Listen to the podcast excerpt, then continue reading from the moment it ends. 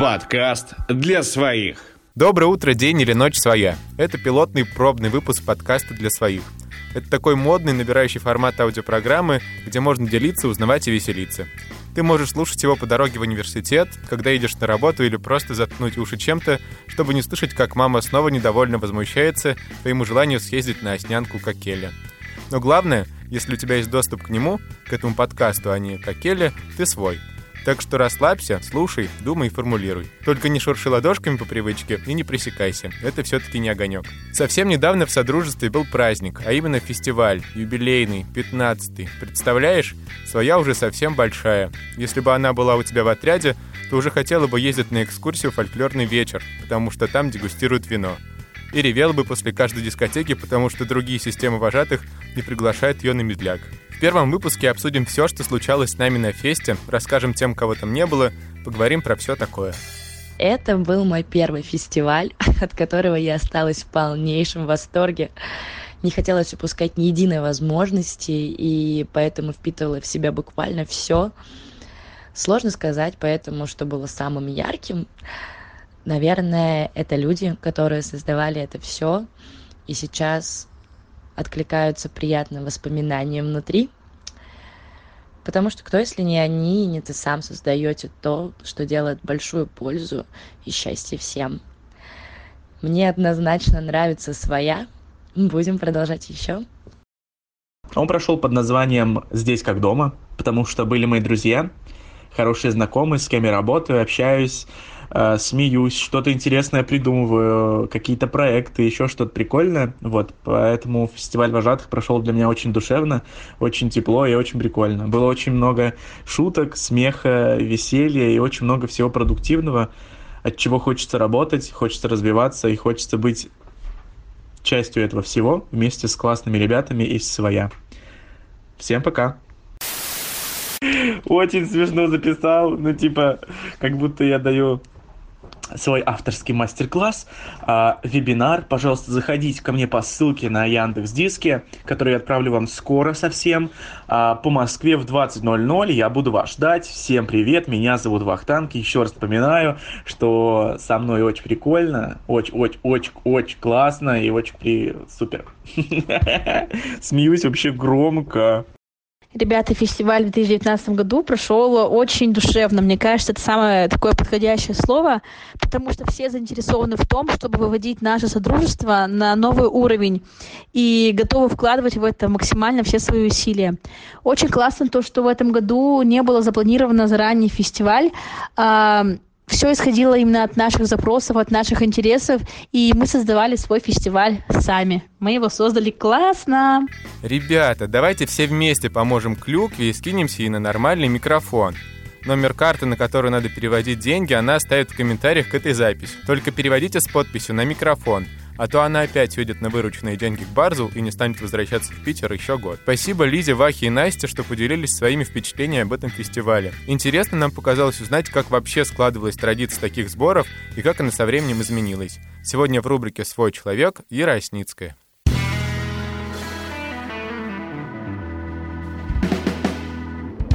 Свой человек. Ира, привет! Очень э, рад тебе и тому, что ты согласилась ответить на пару вопросов. Они все будут касаться так или иначе фестивалей, э, в частности, в большей степени первого фестиваля «Вожатых Ямала», на котором э, ты была как участник. Макс, привет. Я уже хочу начать э, рассказывать о том, что на, на какие вопросы знаю ответы. Эм, расскажи, пожалуйста, для начала, каким был первый фестиваль? Как вообще появилась идея собираться все вместе по итогам летней кампании? А, первый фестиваль проводился в Дружбе, это Салаирский тракт, 11 километр. Там проходило очень много проектов, а, которые на тот момент реализовывал Департамент молодежной политики и туризма. И, собственно, первый фестиваль там и проводился. Его руководителем по моей памяти была Наташа Коняхина, но я могу ошибаться. А идея э, собираться все вместе по итогам летней кампании так и пришла в голову, по-моему, Наташи Коняхиной, э, поскольку это была такая, ну, так или иначе, легкая система подготовки педагогических кадров на тот момент. То есть был слет перед летом, э, куда съезжались э, все ребята, которые планировали, э, планировали поработать летом. Но, собственно, чего-то не хватало по итогам, потому что потом зимой была школа и снова слет. И было понятно, что в этой схеме не хватает ну, такой а, а, аналитической истории, связанной с тем, как же все-таки лето состоялось и что мы можем сделать для того, чтобы следующее лето было еще лучше. Каким был концерт закрытия? А, каким был концерт закрытия, я не помню, был ли он вообще. А хотя нет, а, я хорошо помню, каким был концерт закрытия. Это не был вообще концерт, это был э, такой, э, что ли, орден, захват ордена, и мы прямо на улице нарядились в какие-то там шторы, которые сняли с окон и э, там был король и королева, и нужно было там э, что-то, какие-то танцы танцевать, какой-то батл был. Ребята как, дрались э, на мечах, и король и королева был э, Паша Сиренко и Ия Макеева, который сейчас муж и жена, у которых трое деток. И тогда, наверное, вероятнее всего, Паша Сиренко мог быть руководителем э, этого проекта. Что общего у него с 15-м фестивалем? И что их отличает? Но отличает, наверное, первый фестиваль и пятнадцатый то, что на первом фестивале еще не было, наверное, четкой структуры, понимания того, что должно быть на самом фестивале. Понятно, там были аналитические встречи, круглые столы, а, мастер-классы, которые ребята проводили которые работали летом. Но сейчас, мне кажется, эта структура все-таки ну, очень четко вырисовалась, потому что есть понимание, что фестиваль делают те люди, которые делали лето. То есть они делятся своими ну, классными формами работы, что было у них интересного на смене и так далее. И по большому счету каждая смена имеет возможность реализоваться в полном объеме на фестивале. Ну, насколько это в какой-то момент получилось. Есть возможность пережить только один фест снова. Какой выберешь?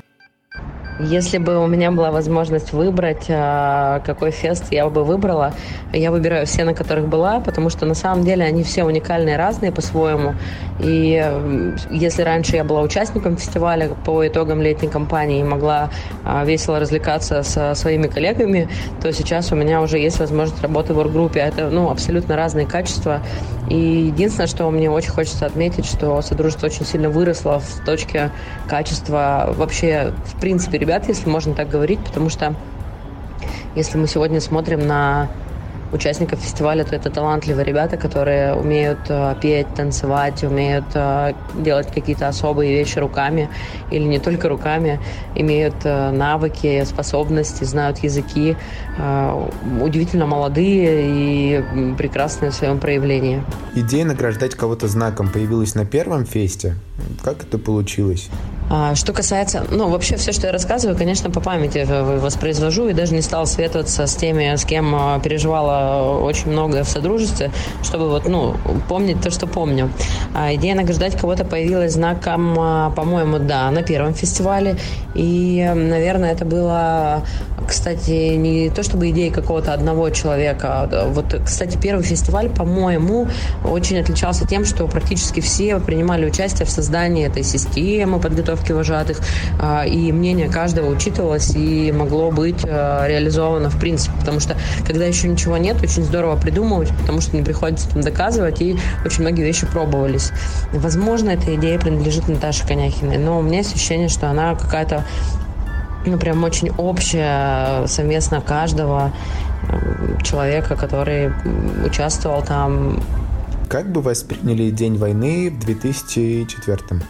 Если я правильно понимаю, День войны – это когда девочки объединяются а, вместе и обсуждают какие-то свои девичьи темы, а мальчики свои. На самом деле, мне кажется, а, она бы очень неплохо была воспринята, поскольку ну, вообще эта мысль о том, что у девочек есть свои секреты, у мальчиков свои, она всегда витает в воздухе, потому что у нас такой э, формат работы, он ну, достаточно гендерный, и даже напарники работают в паре, и это очень важно сохранить э, ту историю, когда девочки, когда работают на отряде, какую-то особую внимательность проявляют э, к детям, а мальчики как раз какую-то свою, свою другую внимательность. И мне кажется, что, может быть, это, кстати, и не день войны, э, а какое-то другое имело бы название, но абсолютно точно воспринималось бы отлично, потому что при всем при том, что сегодня мы вроде бы большие и можем организовывать фестивали, мы были такие же э, дерзкие, смелые, э, веселые, живые, э, как и сегодняшнее поколение. Поэтому у меня почему-то нет сомнений, что противоречий бы не возникло. То, что ты описал в своем ответе, это не совсем День войны, это скорее антураж, в котором э, была проведена встреча мальчиков в один из вечеров фестиваля. Э, вообще День войны — это какое-то необъяснимое спонтанное явление. Оно возникло в прошлом году на школе руководителей, э, и оно ну, до сих пор будоражит сознание мужчин некоторых этого содружества. В общем, это какое-то необъяснимое спонтанное явление. Не знаю, как объяснить, но, в общем, некоторый внутряк, который родился в содружестве и распространяется очень сильно и быстро с каждым, э, не знаю, с каждым проектом. Макс, ты знаешь, я сейчас думаю о том, что смотрю на Ереван ночной, во-первых, и э, думаю о том, что слово спонтанно ключевое слово в, э, вообще в содружестве вожатых Ямала, потому что очень многие вещи родились спонтанно. Они родились в то время, э, в, не знаю, в головах, умах тех людей, которые там объединились вместе э, там ради чего-то большого. Может быть, и в этот момент и не думая об этом, но они получились именно такими. Поэтому мне кажется, что спонтанность и естественность процессов, она вот, э, ну, как сказать, э, свойственна содружеству. Когда все росло, развивалось, и вот, ну, для меня было очень интересно услышать от ребят историю с миссиями.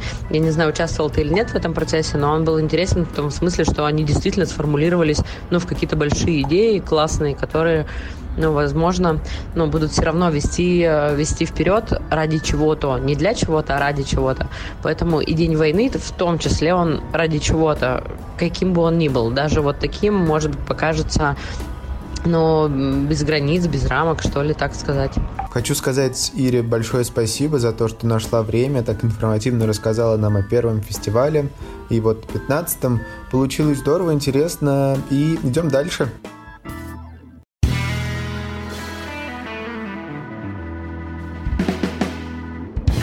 Свой человек. Хотелось бы заметить, что Дима Баранов просто лучший диктор своя. А еще, если вдруг вы не знаете, что такое День войны, понятия не имеете как это, спешу вас обрадовать. Праздничный выпуск совершенно точно случится, так что слушайте и не пропускайте. А мы идем дальше.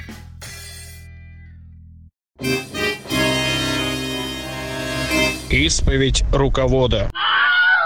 Всегда думал, что отцепной нужен только тем, с кого сыпется песок.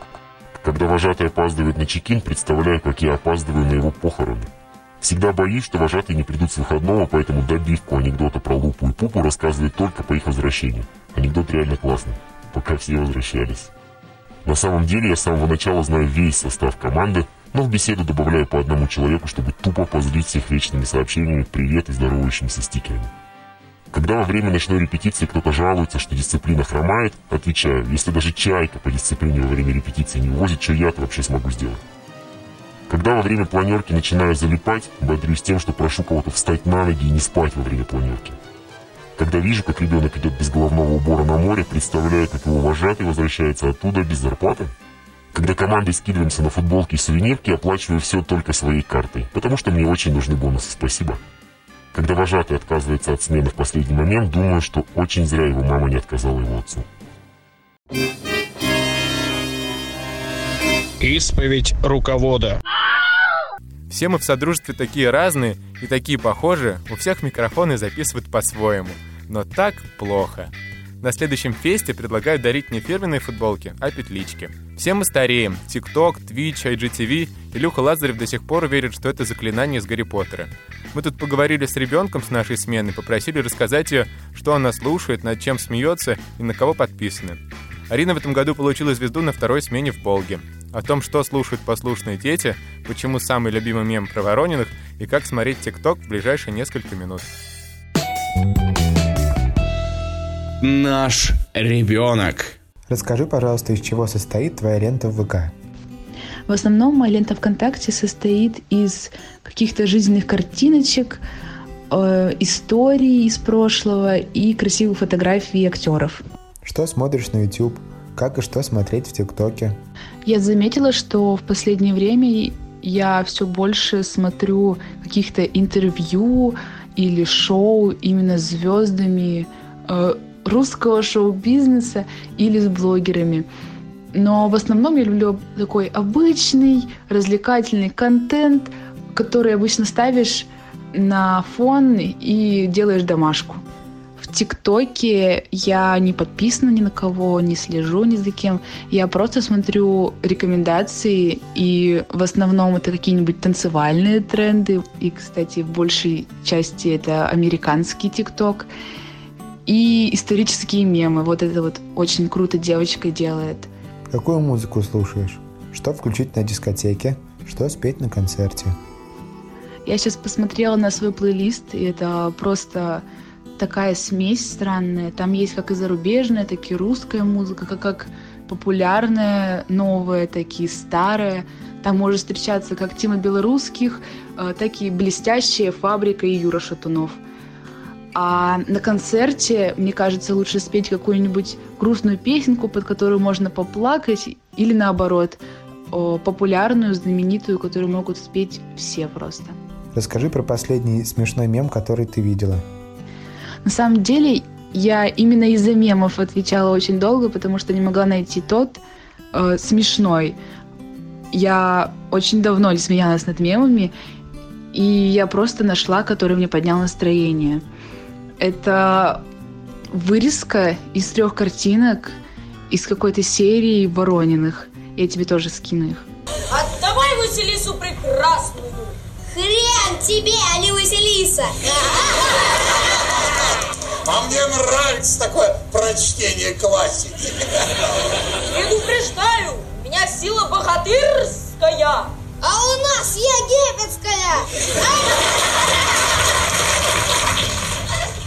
Топ-3 самых смешных видосика. Топ-3 самых смешных видосика. На первом месте это Сметана ТВ. Э, парни пробуют э, без рук челлендж, по-моему, так называется. Второе – это Том Холланд, актер, который играл Человека-паука. Он э, участвовал в липсинг батле, и ему нужно было станцевать под песню Рианны. И третье – это девочка, видео называется «Когда тебя обидели».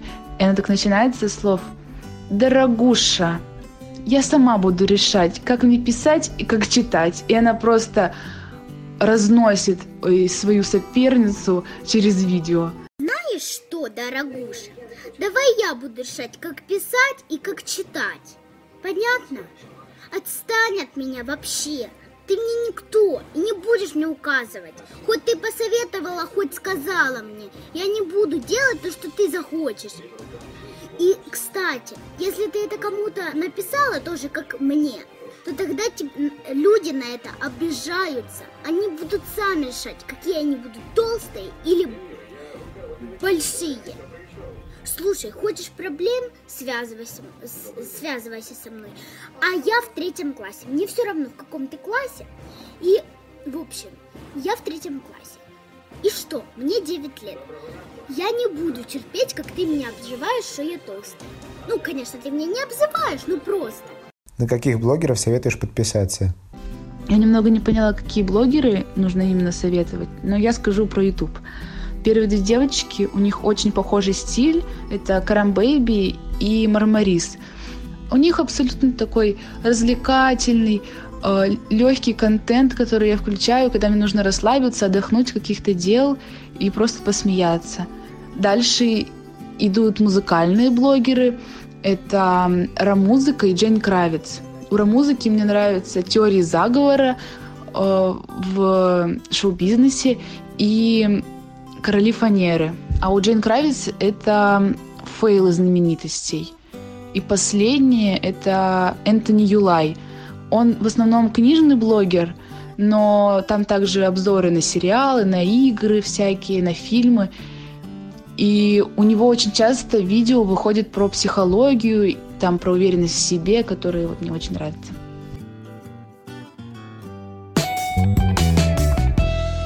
Наш ребенок. Арина сказала, что долго не отвечала, потому что искала картинки с этим мемом. Этот подкаст тоже готовился пару недель, потому что я искал этот эпизод Ворониных. Если вам интересно, то это 22 сезон, 7 серия. Но можете не смотреть, Лёни там почти нет, а близнецов уже давно играют другие актеры. Только что мы поговорили о трендах среди детей, их интересах и потребностях. Мы сами формируем такую картинку из общения и опыта. Но очень важно понимать, что там за этим изображением. Попытались копнуть глубже и разобраться в причинах. Все это в рубрике Настя Карлыш.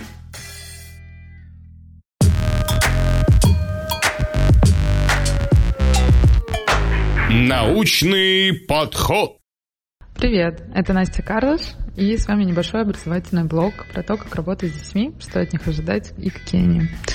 Поможет нам в этом Катя Комарова. Она работает э, вожатой с 2014 года, и у нее был разнообразный опыт работы и вожатой, и уборщицей, и сторожем, и даже кружководом. Сейчас э, Катя активно изучает психологию, и ей это очень сильно нравится, и она согласилась поделиться своим опытом и ответить на несколько наших вопросов. Расскажи, какие сейчас подростки? Какие их ценности, чего они хотят, к чему они стремятся? Потому что чувствуется, что есть большая разница между подростками прошлого поколения и нынешнего. И хочется узнать, какие они сейчас. Подростки сейчас разные. Вот мне кажется, что эту мысль очень важно вообще принять и транслировать везде, где только можно. Они разные. У них очень много вариантов развития их жизни, которые вот открываются им со временем гораздо больше, чем было у нас. И поэтому они выбирают тоже все про разные. И нельзя сказать, что вот есть какой-то шаблон, по которому написано много-много детей. И сейчас из того, что стало заметно, они гораздо умнее и гораздо не то чтобы начитаннее, но владеют гораздо большим количеством информации. Вот. И многие из них уже зарабатывают, кстати, вне зависимости от э, дохода семьи, ребенок, подросток, может зарабатывать уже больше, чем зарабатывает родитель. И это дико интересно. А расскажи, какую еще роль э, играет интернет и очень интересно, как эм, именно на подростков влияют соцсети. Есть исследование вообще, которое говорит про то, что вот наше поколение, поколение с 82 -го года, оно больше зависимо от э, гаджетов, оно больше зависимо от появления в соцсетях. Это же все потребность значимости так удовлетворяется в основном для человека, когда ты показываешь, что в твоей жизни все хорошо, что вот я значим, у меня есть там поклонники, друзья, машины, девушка и так далее. Вот. А поколение, которое растет сейчас, поколение Z, а, оно врождено было уже со всеми этими коммуникациями, и поэтому им для них это вот как для нас пользоваться микроволновкой. То есть встроенная функция уже в жизнь. И поэтому получается, что мы обращаем у них на это внимание, но это больше наша проекция, чем их проблема. И для них это как способ поддержания жизни, как что-то, что входит в базово вообще в существование. Понимаешь? И с этим можно работать, с этим нужно работать, потому что если мы, например, сейчас заберем у нас компьютер, то для нас будет уже тяжело. Тяжелее, чем для поколения, которое было там до нас или бабушки наши. Потому что у них это приобретенное какое-то оборудование для жизни, а для нас уже встроено. То есть вот мы родились и выросли вот со всем этим делом. Поэтому это больше важно для нас, чем для них.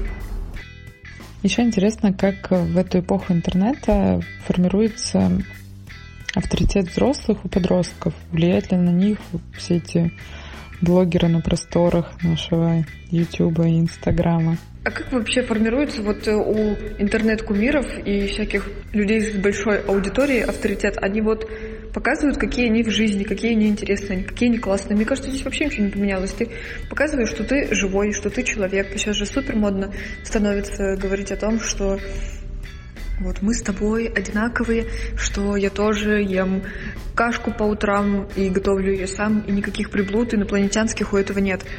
Здесь то же самое дико потрясающий, невероятный, интересный и восхищающий меня момент, что когда ты признаешься в том, что, например, ты что-то не знаешь, ты признаешься об этом ребенку, говоришь, давай, дружище, помоги мне там, научи. Ты для него становишься выше, чем если ты говоришь, М, да я все об этом знаю, но по факту ты нет. Поэтому, мне кажется, авторитет, вот, то он всегда за счет качества, за счет харизмы человека за счет понимания вообще себя в этом мире. Это как есть базовый принцип э, воспитания детей родителями маленьких. Ты когда показываешь, например, на себе, что важно читать, ты сам читаешь перед ребенком. Ребенок тоже начинает читать, потому что воспринимает это как норму. В лагере вожатый для ребенка это как что-то между другом, родителем и учителем. Поэтому, когда ты сам на себе показываешь, что вот можно чего-то не знать, можно веселиться, когда хочешь, можно трудиться и делать чуть больше, чтобы получать потом тоже чуть больше. Он же тоже это все считывает, понимает. Не всегда признается, почти никогда не признает. Но брать будет. Есть такое понятие, как э, клиповое мышление. Нужно ли бороться с ним и как приковать внимание ребенка на более длительное время? С мышлением нельзя. Ни в коем случае. Вообще бороться с мышлением нельзя. Это как э, победить себя, чтобы похудеть на 10 килограмм, потом надо брать 20. С собой нельзя бороться и с кем-то тоже. В работе нельзя бороться. Можно договариваться. И у нас же есть огромное знание вот об этой клиповости, и мы понимаем, что вот оно устроено так, и можем это в своей работе использовать, принимать, менять деятельность чуть-чуть заранее, до того, как э, подросток, ребенок поймет, что сейчас он хочет сам что-то менять. И когда мы это все дело опережаем, то мы на коне. Вообще, по-хорошему же, дети и дудя смотрят на час или полтора и сидят на месте. И это, мне кажется, сильно зависит от того, насколько для ребенка вот сейчас конкретно это действие приоритетно. Да, у него будет вот мышление, которое будет определяться строгими рамками, но тем не менее он все равно найдет в себе силы, найдет в себе мотивацию, и вот этот приоритет, он будет определяющим, чтобы сидеть и 40 минут слушать тебя. Зато можно очень легко просматривать, насколько сейчас ребенок готов к вот этой информации или к этому виду деятельности.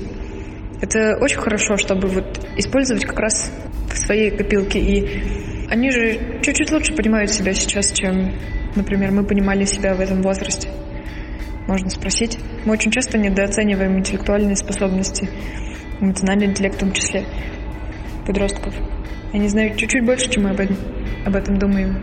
И во многом они лучше, чем мы считаем. Возможно, сейчас это будет немного философский вопрос, который мы задаемся постоянно и всю свою жизнь. Как вот сейчас у подростков формируются их жизненные цели? Вот с жизненными целями это сложно, если честно. Слава богу, сейчас наоборот, все идут к тому, что успех как таковой, он имеет обратную сторону, и не боятся это открывать. С одной этой стороны, вот мы как бы понимаем, что ты сможешь, если ты переступишь через себя там какой-то раз, где-то сделаешь чуть больше – и вот эти все истории суперуспеха, они в этом хорошо помогают. Но с другой стороны, это опять же про себя, да, а кто я, если я этого не сделаю? Насколько я буду значимым, насколько я вообще хорош? Мы же очень все любим переносить отсутствие какого-то конкретного навыка на себя как на личность. То есть если я не умею играть в баскетбол как мастер спорта, то значит я плохой. И вот э, это очень такой двоякий вопрос про цели. Но они в любом случае во многом исходят, вообще наличие цели исходит от того, в какой семье растет ребенок, с каким окружением он.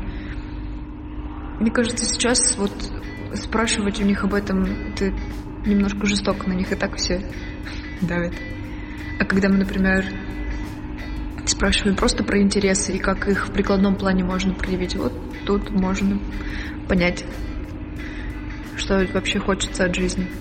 И, например, очень хорошо в этом плане спрашивать там про какие-нибудь фильмы, которые сильно нравятся, или про истории, про вообще других людей, про третье лицо, чтобы ребенок говорил, а не про себя. Так гораздо легче, даже во взрослом состоянии легче, а уж у ребенка и подавно подростки, они немножечко будут относиться к этому проще, если говорить не про себя, и ответственность Э, возлагается не на тебя самого, а на кого-то другого.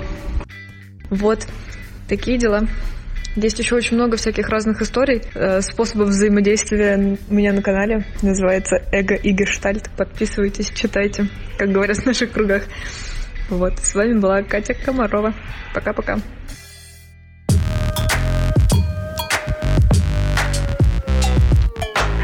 Научный подход. Катя Комарова, она же «Ласточка», хороший умный психолог. Подписывайтесь на нее, она всегда вам поможет. И после лета, прожитого в снежинке, и после перевода зарплаты на карту. С любым кризисом приходите к ней. Мы все приходим в божатство такими испуганными малышами, а истории, которые с нами случаются, делают нас лучше. Ну или просто делают объектом для смеха. Это рубрика про истории, про всякие. Про то, как после отбоя твой любимчик тебя обозвал, а ты стоял в комнате. Про то, как елка разлетелась по всему актовому. Про нас. Первая история от Ильи Лазарева.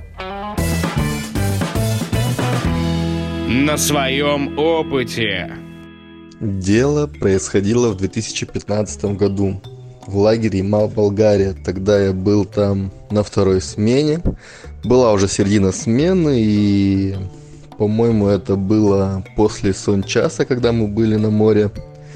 Я со своими ребятами на пляжу напарница, по-моему, на выходном, то есть я один с ними.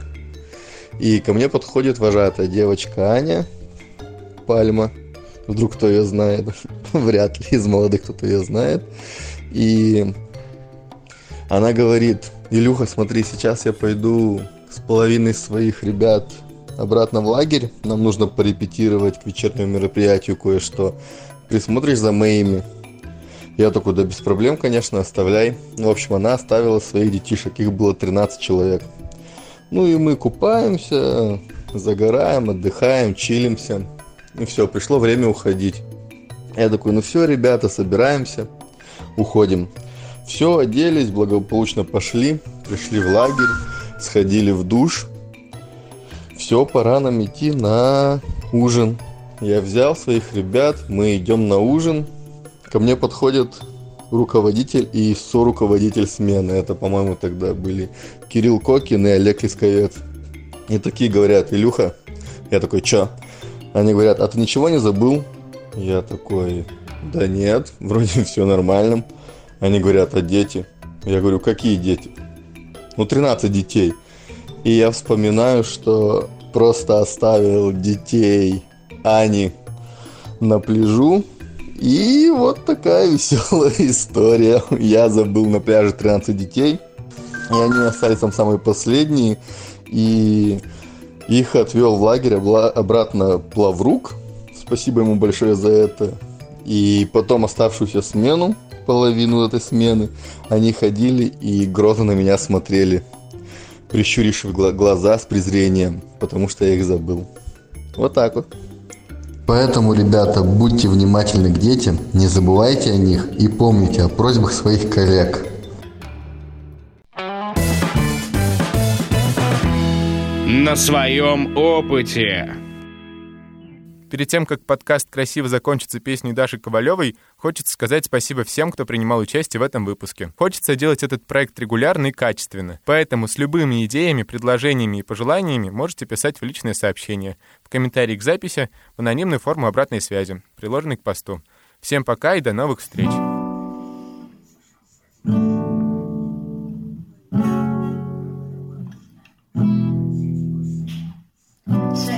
Поболтай немного. Пусть так просто, но так от души. Опиши, как сложилась дорога. Знаю, трудно, но ты опиши. Как перепутались с кем-то маршруты. Ты не писался в крутой поворот Но не тратил на страх ни минуты. Ведь уверен, провел целый год Зажигая небо красными. И хоть мы такие разные Все, что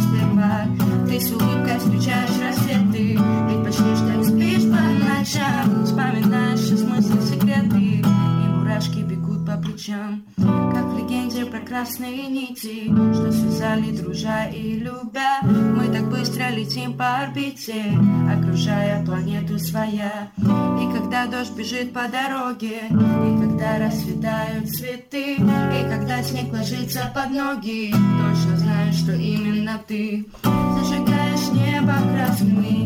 И хоть мы такие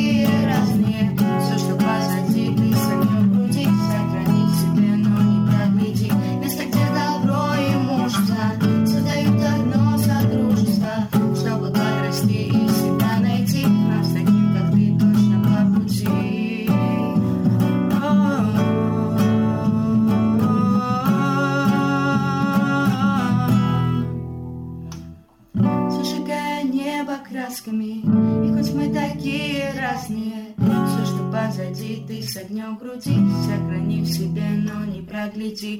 Место, где добро и мужество создают одно содружество, чтобы подрасти и себя найти. Нам с таким, как ты, точно по пути.